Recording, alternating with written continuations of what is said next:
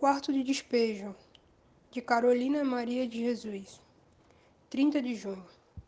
Fiz um café e fui buscar água. Ouvi um grito. Fui ver o que era. Era Odete, brigando com seu companheiro. Ela dizia: Dona Carolina, vai chamar a polícia. Eu lhe aconselhava para ficar quieta. Odete, você está grávida? Eles estavam atracados. Eu já estou na favela há 11 anos e tenho um nojo de presenciar estas cenas. A Odete estava seminua, com os seios à mostra. Eles brigavam sem saber por que é que estão brigando. As vizinhas contou-me que Odete jogou água fervendo no rosto de seu companheiro. Hoje, vários homens não foram trabalhar. Coisas de segundas-feiras. Parece que eles já estavam cansados de trabalhar.